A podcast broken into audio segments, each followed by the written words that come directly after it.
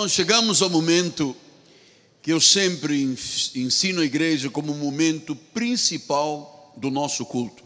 Já estamos com a Bíblia Sagrada em mãos, nossa arma espiritual, já estamos com o coração aberto. E é importante o coração aberto para não haver reservas, não deixar a mente com as suas lógicas. E agora vamos abrir o nosso coração e ouvir o que Deus tem a dizer à igreja. Apocalipse 21, 10 e 11. Diz assim a palavra do Senhor: E me transportou em espírito até uma grande e elevada montanha, e me mostrou a santa cidade, Jerusalém, que descia do céu da parte de Deus, a qual tem a glória de Deus. O seu fulgor era semelhante a uma pedra preciosíssima, como pedra de jaspe cristalina. Que esta palavra sagrada, não sei se você tem na sua Bíblia, Bíblia sagrada, portanto, se é sagrada, é Deus que fala, é Deus que se revela. Vamos orar ao Senhor.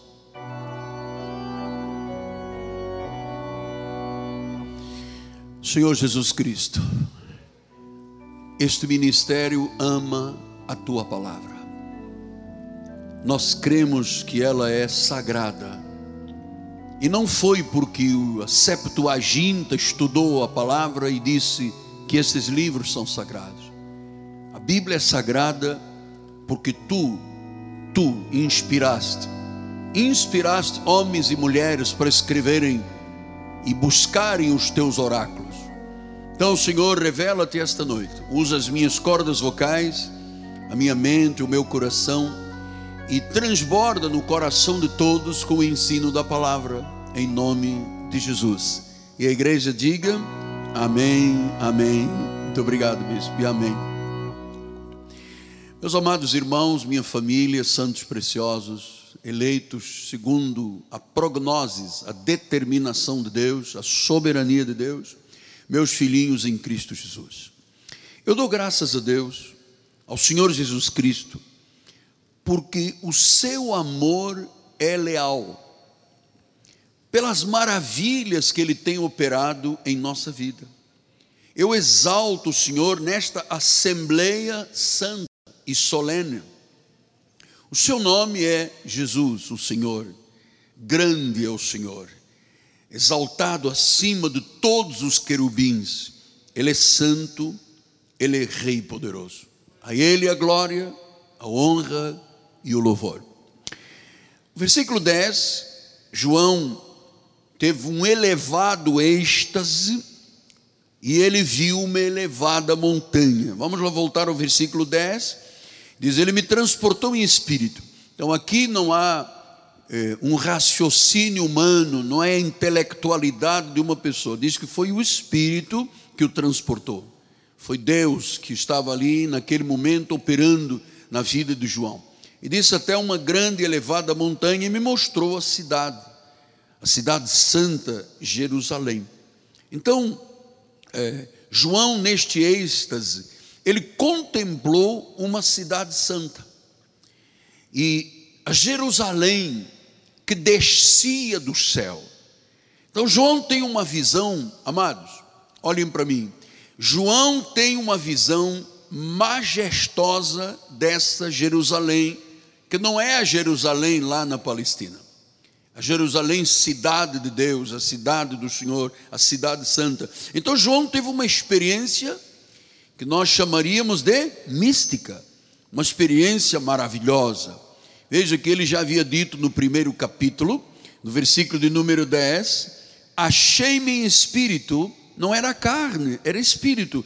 Achei-me em espírito no dia do Senhor, era um domingo e ouvi por trás de mim uma grande voz como de trombeta. Achei-me em espírito. Portanto, todo o livro do Apocalipse é uma bênção, porque é uma revelação de Deus para a igreja. A igreja no passado, a igreja naquele momento da revelação e a igreja do futuro chega à nossa vida. Então, isso é profético, porque Ezequiel, o profeta, já tinha falado sobre esta cidade. Vejam os senhores, em Ezequiel 42, ele disse: Em visões, Deus me levou à terra de Israel e me pôs sobre um monte muito alto. E sobre este havia como um edifício de cidade. Então, já Ezequiel, no passado, 600 anos antes de Jesus, ele teve este êxtase, esta visão de uma cidade santa. Então, meu amado, eh, João, quando Deus lhe mostrou esta cidade santa, Jerusalém, ele conhecia a Jerusalém terrena. E agora ele estava vendo a Jerusalém celestial. Então, era a eternidade invadindo o tempo. João estava vendo o transcendental, uma cidade santa, a Jerusalém que descerá. Foi uma visão das futuras glórias de Deus para a igreja. Versículo 11 ele explica, ela tem glória, diz que essa cidade na qual ou a qual tem a glória de Deus. O seu fulgor é semelhante a uma pedra preciosíssima. Então, eh, João estava tendo uma manifestação do poder de Deus, da soberania de Deus, da santidade de Deus. Veja, ele identifica como uma pedra preciosíssima. João estava vendo a glória do Senhor, diz que era fulgor de uma luz, o lugar onde o povo de Deus habitará para sempre na eternidade. Isto me comove demais. A nossa vida não se limita a esta terra. Deus nos livre de pensarmos que a nossa vida se limita a esta terra e que ela terminará com os dois bilhões de batidas do coração. Não. A nossa vida, Jesus disse isso, ainda que morra, viverá. Então, viverá onde? João estava tendo esta visão não era a Jerusalém da terra que ele conhecia, era a nova cidade, um lugar santo, onde a igreja de Jesus habitará diante do trono do Senhor. Não é isto lindo e maravilhoso? Tenha convicção disto. Você está aqui comigo de passagem. Nós somos peregrinos, não é? Estamos de passagem. Nós viemos de lá, do Senhor, Viemos a esta terra, trazidos por Ele, fomos gerados no ventre de uma mulher, passamos a ter vida corporal, para que a manifestação da salvação aconteça, e diz que a nossa vida continuará na eternidade nesta cidade santa de Jerusalém, a Jerusalém que descia lá do céu. Então, esta nova Jerusalém contrasta com a Babilônia. Porque no capítulo 17 e no capítulo 18, Deus mostrou uma Babilônia, uma abominável meretriz. Agora Deus está mostrando a nova Jerusalém, a cidade santa, Jesus. Então, a Babilônia, do capítulo 17 e 18, é a cidade que nasceu das abominações da terra e das entranhas de Satanás. Veja o que diz isto em 17, 1 a 5. Veio um dos sete anjos que tem as sete taças e falou comigo, dizendo: Vem, mostrar-te-ei o julgamento da grande meretriz. Então, o Senhor identifica o movimento religioso desta terra que nasceu nas entranhas de Satanás, não é Jesus que é glorificado, é Maria, são os santos, são os ídolos. Ele disse: ela é chamada de a grande meretriz. Então Deus chamou esses movimentos que Jesus não é o Senhor, são apenas religiões, de um meretrício, de uma prostituição espiritual. Então ele disse: a grande meretriz se acha sentada sobre muitas águas, com quem se prostituíram os reis da terra, e com o vinho da devassidão foi que embebedaram os que habitam na terra. Transportou-me um anjo em espírito a um deserto e viu uma mulher, uma mulher, isto é, movimento religioso, ele trata a, a questão da mulher, da meretriz, como movimentos religiosos, espirituais, nascidos das entranhas de Satanás. Então ele disse: Eu fui a um deserto, eu vi uma mulher montada numa besta escarlate, repleta de nomes de blasfêmia, com sete cabeças, dez chifres, e achava-se esta mulher vestida de púrpura. Os senhores sabem quem veste da cor da púrpura? Os bispos católicos e os chamados Santo Pai, Santo Padre, se veste de púrpura. E ele disse, e de escarlata, né, de símbolos vermelhos. Os portugueses dizem encarnados. Eh, quem é que usa uma mitra vermelha? Os cardeais. Então você tem que saber identificar isso. E ele disse: oh, havia essa mulher estava adornada de ouro, de pedras preciosas, de pérolas, tinha na mão um cálice de ouro transbordante de abominações, com imundícies da sua prostituição. Eu tenho sempre muito temor eh, quando eu falo desta questão, até porque a minha origem é da Igreja Católica. Mas lhe digo, meu amado irmão, creia no que eu lhe digo, eu passei 21 anos na Igreja Católica, eu nunca ouvi falar de Jesus. Eu ouvi falar da abominação de Nossa Senhora de Fátima, de São Judas Tadeu. Eu entrava na igreja e via um boneco pendurado numa cruz com cara de derrotado, mas nunca eu ouvi alguém dizer Jesus morreu na cruz, nunca. Maria, sim, eu ouvi 21 anos Maria, Maria, Mariologia, Maria, Rainha dos Céus, Maria. Mas isto Deus diz que se chamam abominações, são imundícies. Crer a parte de Jesus é uma prostituição espiritual. Então, versículo 13 diz que as, tem mais, mais um versículo, sim.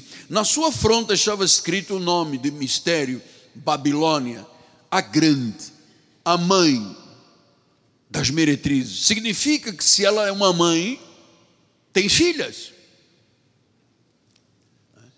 E as filhas representam exatamente os movimentos que profanam a glória de Deus, que ultrajam a graça de Deus, que espizinham o sangue de Jesus, que ridicularizam a obra do Espírito Santo. Então ele chamou a Babilônia a grande mãe. Mãe quer dizer que ela é mãe das meretrizes. Ah, significa que Roma é a grande meretriz, mas ela tem filhas. Diz que ela é a mãe das meretrizes. Quer dizer que existem movimentos nesta terra com uma placa dizendo igreja, e na realidade é uma filha da mãe meretriz. Hoje um bispo estava me dizendo, apóstolo, o senhor conhece este nome? É, porque abriram agora aqui em Jacarepaguá uma boate evangélica. Tudo pintado de preto, como o demônio gosta. Então, os crentes saem dos cultos e vão para a boate evangélica. Você acredita que Jesus iria a uma boate evangélica? Você substituiu o estudo da palavra, senhores. Acreditem, creiam, meu irmão, minha amada irmã, jovem da igreja, senhor ancião. É, esta sabedoria predestinada de Deus não é conhecida a não ser nas igrejas de Cristo vivo. Trocou-se a palavra pelo louvor se prega dez minutos e se dança e se canta e se louva durante uma hora e meia, duas horas, e a palavra é insubstituível, é insufismável. Onde não tem palavra, não tem Deus. Então nós vemos hoje em dia as filhas da grande meretriz usurpando o nome de Jesus sem terem o direito de usar o nome de Jesus. Eu, eu lhe digo, amado, é vergonhoso para mim, que sou muito sensível a esta questão, ver no que se transformou a chamada Igreja de Jesus. Eu vejo líderes muito mais preocupados com a política do que com a Bíblia. Aliás, eu também entendo como é que o povo sustenta esses ministérios para se discutir política, para se ofender o ministério público, para se atacar o governo. Eu não entendo como é que as pessoas sustentam com seus dízimos e ofertas um ministério quando a base é política. Deus me livre que eu usasse o altar santo sagrado, que tem um fogo que arde incessantemente, que nunca se apagará, para fazer campanha. Claro que nós somos uma igreja politizada, somos pessoas com intelectualidade à flor da pele, mas até aí tudo bem, mas a igreja não pode ser um curral de votos. O senhor está entendendo o que eu estou dizendo? E nós não somos de forma alguma contra o governo, porque os governos são instituídos por Deus. Agora, quando o governo quer que eu peque, eu não posso baixar a cabeça. Sabe, quando fecharam as igrejas, é, disseram: não tem mais culto. Isto, isto é um assinte, isto é um escárnio a Deus, porque eu preciso do culto. A minha fé evangélica é manifestada no culto. E se eu não posso realizar culto, eu peco, porque a Bíblia diz: não pode deixar de congregar, tem que congregar. Se o governo diz, você não pode congregar, o governo está dizendo, você vai pecar contra o seu Deus, e aí não dá. Ou é César ou é Jesus. E quem é o cabeça da igreja é Jesus. É Jesus. Claro, nós estamos entendendo que a Babilônia é o centro do pecado e da idolatria. Os senhores podem perceber, nós não temos cruz na igreja, porque você sabe que a cruz é chamada a morte maldita da cruz. Então o madeiro era um símbolo de maldição. Eu não posso ter aqui na igreja um símbolo de maldição. Eu tenho Bíblias do tempo da reforma, eu tenho aqui, eu tenho, sabe, o mover de Deus nesta igreja é especialmente profundo. Então, é, nós não temos nenhuma ligação com um sistema religioso que Deus chama de a grande meretriz, a mãe das muitas filhas. Temos que ser claros nesta nossa posição, temos que ser radicais. Então, do 18 de Apocalipse 4, diz: Ouvi outra voz do céu dizendo: Retirai-vos dela, povo meu. Quem é de Deus não pode participar do meretrício, para não ser descúmplices com seus pecados e para não participar dos seus flagelos. Portanto, a consequência de levar a vida espiritual baseada na Babilônia e na grande Meretis são flagelos e cumplicidade com o pecado. Eu jamais seria cúmplice com alguém que não tivesse temor a Deus, eu jamais me associaria a uma pessoa que não fosse da luz, porque Deus disse que não se mistura luz com trevas, não podemos beber do cálice do Senhor e do cálice dos demônios. Então, versículo número 5 disse: Porque os seus pecados se acumularam até o céu, e Deus se lembrou dos atos iníquos. Então, Deus está usando esta pandemia para sacudir as nações e sacudir o nosso coração. Nós não podemos ser crentes de brincadeira. Nós não podemos ser evangélicos Nutella. Está bom, um cultinho de vez em quando. Nós temos um compromisso, nós temos uma chamada. Isso não depende de mim. Eu não tenho um alter ego que me governa. Eu tenho um Deus vivo que me governa. Você tem um Deus vivo que te governa. Apocalipse 21, 2 e 3 diz: Vi também a cidade santa, a nova Jerusalém, que descia do céu da parte de Deus, estava ataviada como uma noiva, adornada para o seu esposo. Então ouvi uma grande voz vinda do trono dizendo: Eis o tabernáculo de Deus com os homens Deus habitará com eles. Eles serão povos de Deus e Deus mesmo estará com eles. Então, eh, conhecer esta questão da Nova Jerusalém é fundamental, porque nós temos a antecipação do Espírito para entendermos que a vida não termina dentro de um caixão. Que há uma continuidade. Lembra-se da passagem do rico e do Lázaro? Lázaro estava lá desfrutando do seio de Abraão, o rico estava lá no inferno e ele disse: Por favor, eu quero passar para lá. E diz que havia um abismo, não podia passar. Quem é do mal tem um abismo, quem é do bem tem a nova Jerusalém. Creia, isso é a fé. Então, nós aqui estamos vendo a separação final esta sacudida que Deus disse ao profeta Ageu: Eu sacudirei as nações, mas nós estamos sendo sacudidos. Como nação e cada um de nós. Você tem que olhar para dentro de você e diz: tudo é correto do que eu faço, digo com Deus. Deus está sacudindo. Deus quer a vida total. Deus não quer apenas um dízimo. Deus quer o teu coração. Deus quer a tua vida toda. Deus quer a tua vida. Então, Jesus Cristo está mostrando que haverá uma separação de quem é da Babilônia e quem é da Cidade Santa. Diz em Mateus 25, 32: Todas as nações serão reunidas na sua presença e ele separará uns dos outros, como o pastor separa os cabritos das ovelhas. Onde habita o cabrito?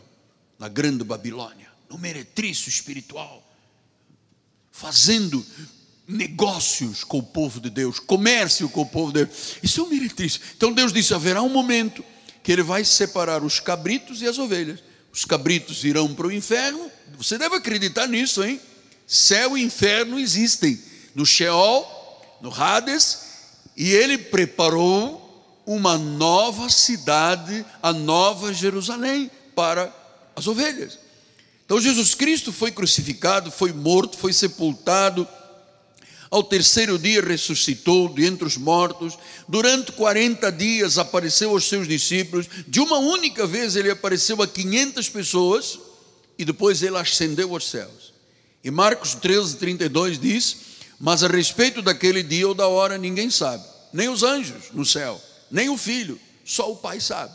A respeito daquele dia, você sabe é, o tempo, nós cremos que este momento eh, já está mais próximo do que estava ontem. Hein? Este momento da vinda, da volta de Jesus, está muito mais próximo do que nos tempos de Paulo, quando Paulo acreditava que estava iminente. E Jesus disse: Não, não é assim. Primeiro haverá sinais, haverá terremotos, haverá guerra de família, nações contra nações, pestes haverá vírus. Então ele começou a sinalizar, mas ele disse: Mas haverá um sinal que prova que Jesus está próximo: a mentira e o engano dos altares.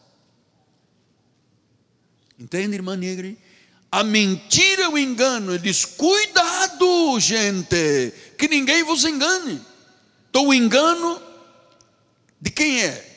A mentira de quem é? Do pai da mentira. Então diz que haverá um momento que a mentira dominará a terra, e aí sim Jesus estará próximo. Então, mano, nós cremos que este momento está mais próximo.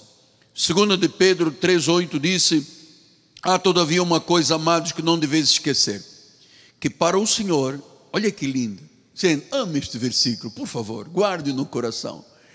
Para o Senhor, um dia é como mil anos, e mil anos é como um dia. Não é bonito isso? É lindo. Hein? Um dia é como mil anos. Quer dizer que, quem sabe alguém entre nós ou pelas mídias, sabe, mas apóstolo, eu sofri horrores na minha vida. Meu marido não me ama, minha mulher não me ama, meus filhos me desampararam.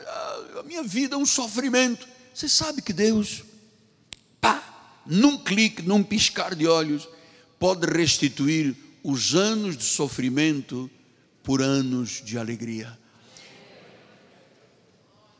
As horas de dor, Deus substitui. Eu creio nisso. Num piscar de olhos, Deus pode transformar e restituir os anos que foram consumidos pelo gafanhoto. Eu acredito que Deus pode. Nós temos casos, tivemos casos aqui na igreja, pessoas que foram muito infelizes durante a vida toda encontraram a sua alma gêmea e viveram felizes dois ou três anos, e algumas pessoas que eu conheci, particularmente nossos patrícios, que depois partiram. Eu me recordo Patrício Manuel, que era um português que andava sempre muito bem vestido, terno escuro de giz. Ele sentava ali com a sua esposa, que Deus lhe deu aqui na igreja. Ah, ele disse, apóstolo, eu sofri a minha vida toda. Já era um senhor idoso. Mas com esta mulher que Deus me deu, nestes três anos, primeiros três anos, eu já ganhei a vida toda. Não é maravilhoso? Me diga, não é isto lindo? Deus disse: um dia é como mil anos, mil anos é como um dia. Então, amado, que um raio de luz de Deus, do sol da justiça, brilhe em tua vida nesta noite. Que você se abra para estas verdades. Hein? que você acredite na palavra do Senhor. Então, a volta é um anúncio para que todos estejamos alertas. O Senhor vai revelar, a nova Jerusalém vai descer, estamos preparados para o grande dia, o dia da prova para toda a humanidade. Malaquias 3:2. Eu estou correndo um pouco porque o tempo está escasso. Malaquias 3:2. Mas quem poderá suportar o dia da sua vinda? Quem poderá subsistir quando ele aparecer? Porque ele é como o fogo do ourives e como a potassa, o sabonete, o sabão dos lavandeiros. Quem é que poderá suportar? Só suportará a vinda de Cristo aqueles que estão em total confiança com Ele. Então, judeus e gentios, judeus por nação eleita, gentios por predestinação, todos os que passaram nesta terra, desde a criação até o último dia, isso, isso sabe, vai acontecer é, porque nós nascemos de Deus. Os nossos pais tiveram a capacidade de gerar o nosso corpo da carne, não puderam fazer mais nada. Deus nos gerou num novo homem criado segundo Deus, do Espírito. E Ele está preparando, Ele está falando à igreja, Ele está se movendo na igreja. E ah, e míriades incontáveis de anjos cercam a igreja quando ela é plena, quando ela é verdadeira, quando ela está focada, quando ela engrandece, quando ela glorifica o Senhor. Então, Jesus foi preso numa cruz maldita, ressuscitou, está sentado num trono de julgamento. Você sabe que a minha imaginação é, humana, a minha mente, ela é, não consegue retratar com palavras esta glória que eu estou lhe falando. Estou tentando criar aqui para lhe facilitar o seu pensamento, as suas emoções, mas a minha imaginação não consegue imaginar na totalidade desta glória, desta nova Jerusalém, que nasceu em Deus e do coração de Deus, aonde o povo do Senhor habitará eternamente em espírito. Então ele dividirá como um pastor: cabrito para um lado, ovelha para outro. Inferno dos cabritos, céu para as ovelhas. O veredito está dado. O veredito está dado. Lembra-se da festa das bodas, quando o rei entrou e disse: Ei, amigo, como é que você está aqui dentro desta festa, se você não está vestido de roupas nupciais? Quem é de Deus e nasceu de Deus tem um tipo de comportamento que é comparado a uma noiva ataviada de branco. É uma simbologia muito importante. Diz que não tem mancha, não tem ruga, não tem defeito. Então, amados, a ovelha à direita, o cabrito à esquerda. As ovelhas têm o um nome no livro da vida do cordeiro, os cabritos têm o um nome apenas no livro dos viventes. Isto é o veredito de Deus. E quando alguém morre, é tirado do livro dos viventes. Se ele também tem um nome no livro da vida, ele viverá eternamente e precisa de saber o lugar da sua eternidade. Mano, não pense, não acredite, por favor, rejeita a ideia de que a vida termina dentro de um caixão. Há um destino. O Senhor nos predestinou para a vida eterna. Então, nós somos mortos aos pecados, vivos em Deus. E deixa eu reforçar esse pensamento. Não existe um estado intermediário.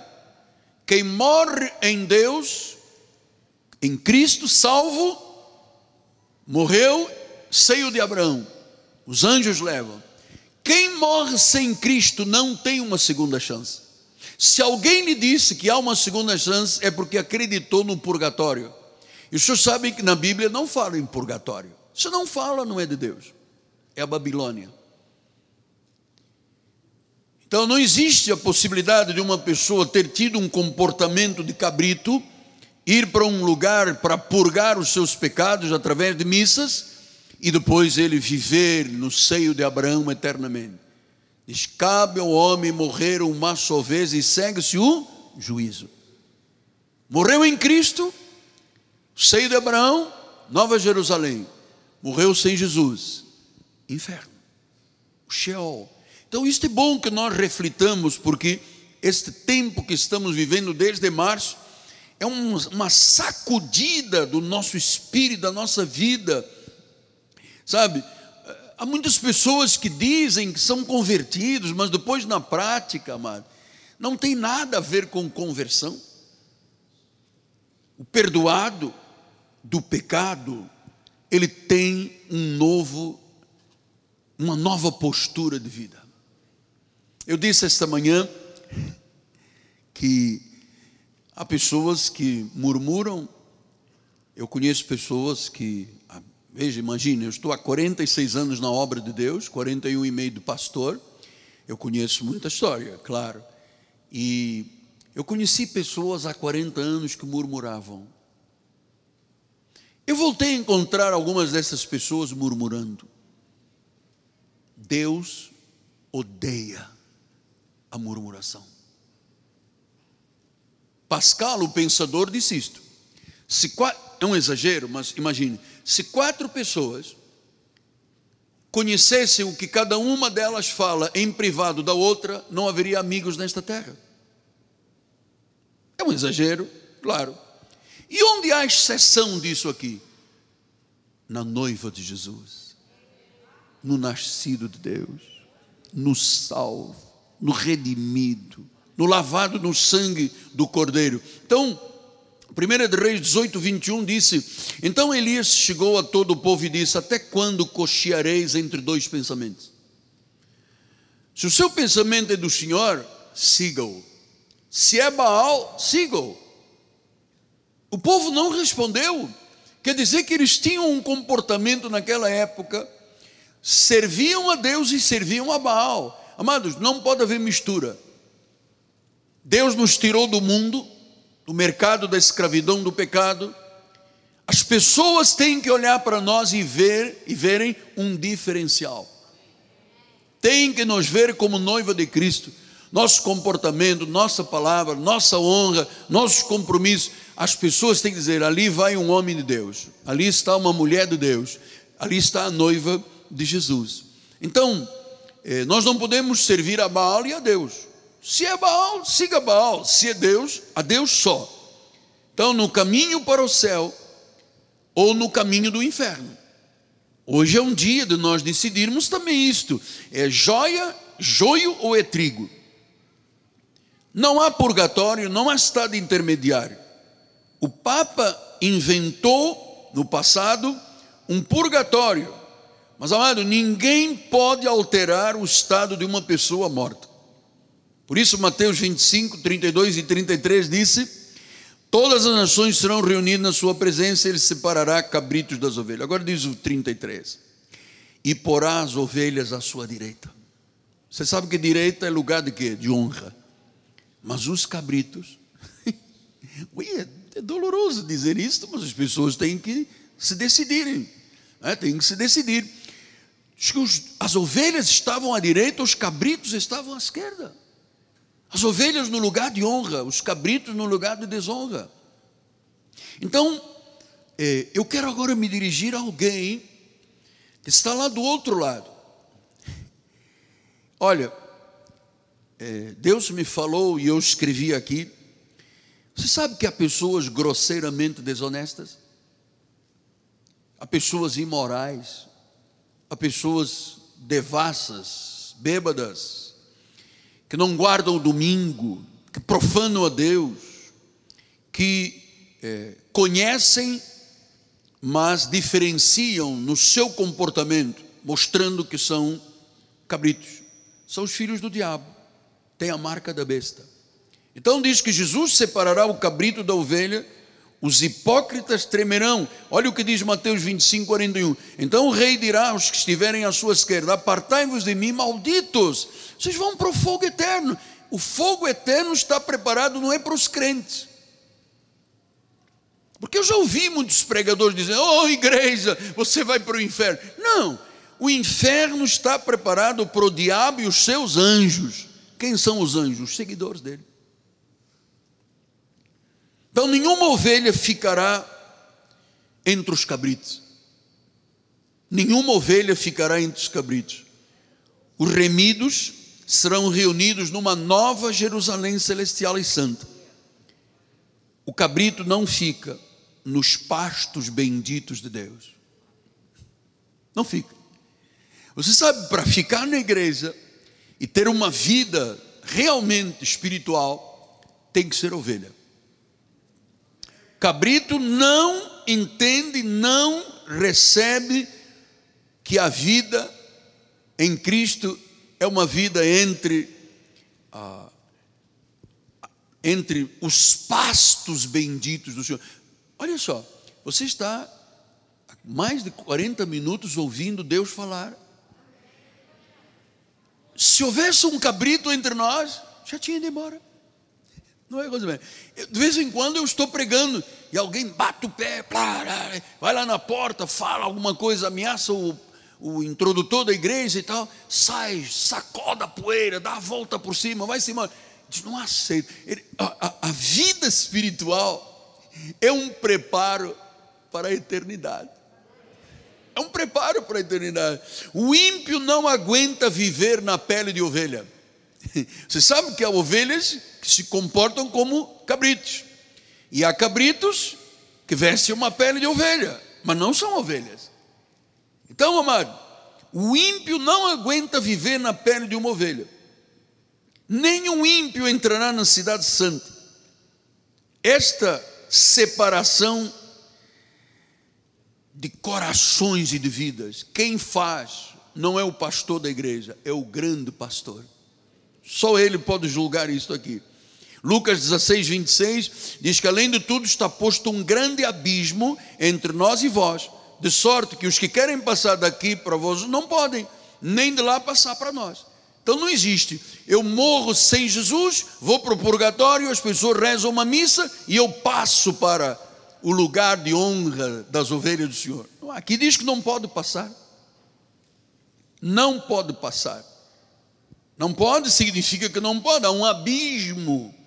Daniel 7,18 diz: Os santos do Altíssimo, diga eu sou, diga, eu quero ouvir a sua voz, amado, lá atrás, eu sou um santo do Altíssimo. E o que, que Deus determina para o santo do Altíssimo? Possuirão para sempre a eternidade e a eternidade possuirão, serão salvos para sempre, serão filhos para sempre, serão ungidos para sempre. Para sempre quer dizer que ninguém pode interromper a vida de um cristão. Há um grande abismo. O não convertido nunca verá o Rei, o Salvador, o Senhor, o Redentor. Quem separará? Jesus. Não é o homem que decide. Mateus 25, 34, ele disse então dirá o rei aos que estiverem à sua direita: Vinde, benditos do meu Pai, entrai na posse do reino que vos está preparado. Não foi agora que Deus criou, diz desde antes da fundação do mundo. As coisas já aconteceram, agora estão se materializando. A ovelha que ouve não resiste, ela vem ao Senhor. O cabrito não aguenta, se afasta comportamento é equivocado. Vinde, abençoados do Pai, benditos do Pai. Jesus é que diz vinde. Quer dizer que se eu estou aqui, foi Ele que me trouxe. Se você está aqui, foi Ele que te trouxe. Então, não crer em Deus, estou caminhando para os três minutos finais. Não crer em Jesus Cristo é abominável, é horrendo, é um terror porque já está condenado.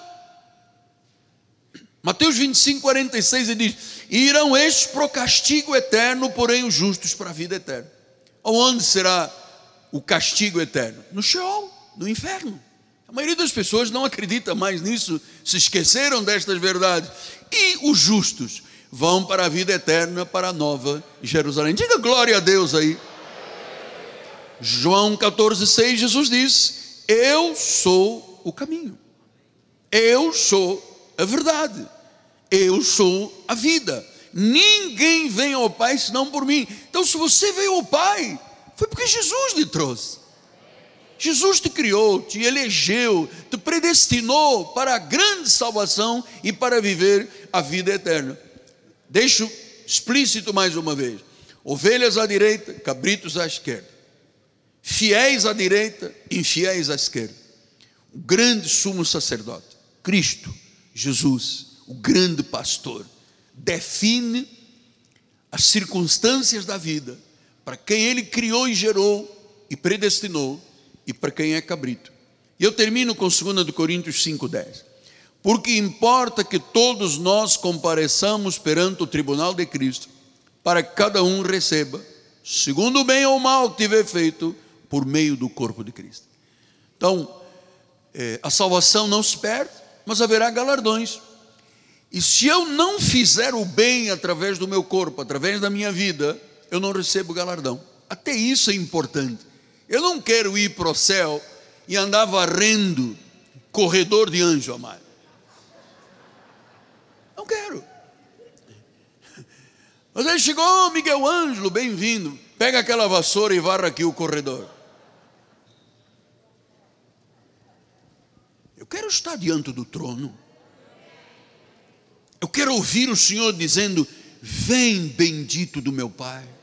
O reino te está preparado desde a fundação do mundo. Você é um espírito comigo. Você foi fiel. Sobre muito te colocarei. Você recebeu um novo coração. Você faz parte da nova Jerusalém, a cidade santa. Entra, bendito do meu Pai. Então, meu amado, a decisão foi tomada, o veredito foi dado por Jesus. Ele é que separa. Mas hoje, você pode sair daqui com uma convicção segura, sólida e eterna. Creia em Jesus Cristo. Entrega a sua vida ao Senhor. Renda-se perante Ele. Viva como ovelha, como noiva ataviada de branco, sem ruga, sem mancha, sem defeito. A Ele a honra a Ele a glória, a Ele o império, a Ele a força, a Ele a majestade. E o povo de Deus diga: Amém, Amém e Amém. Ao Senhor. Não é para Ele, é para Jesus. é para Jesus. Como eu amo, Senhor. Diga isso, Senhor Jesus, eu te amo.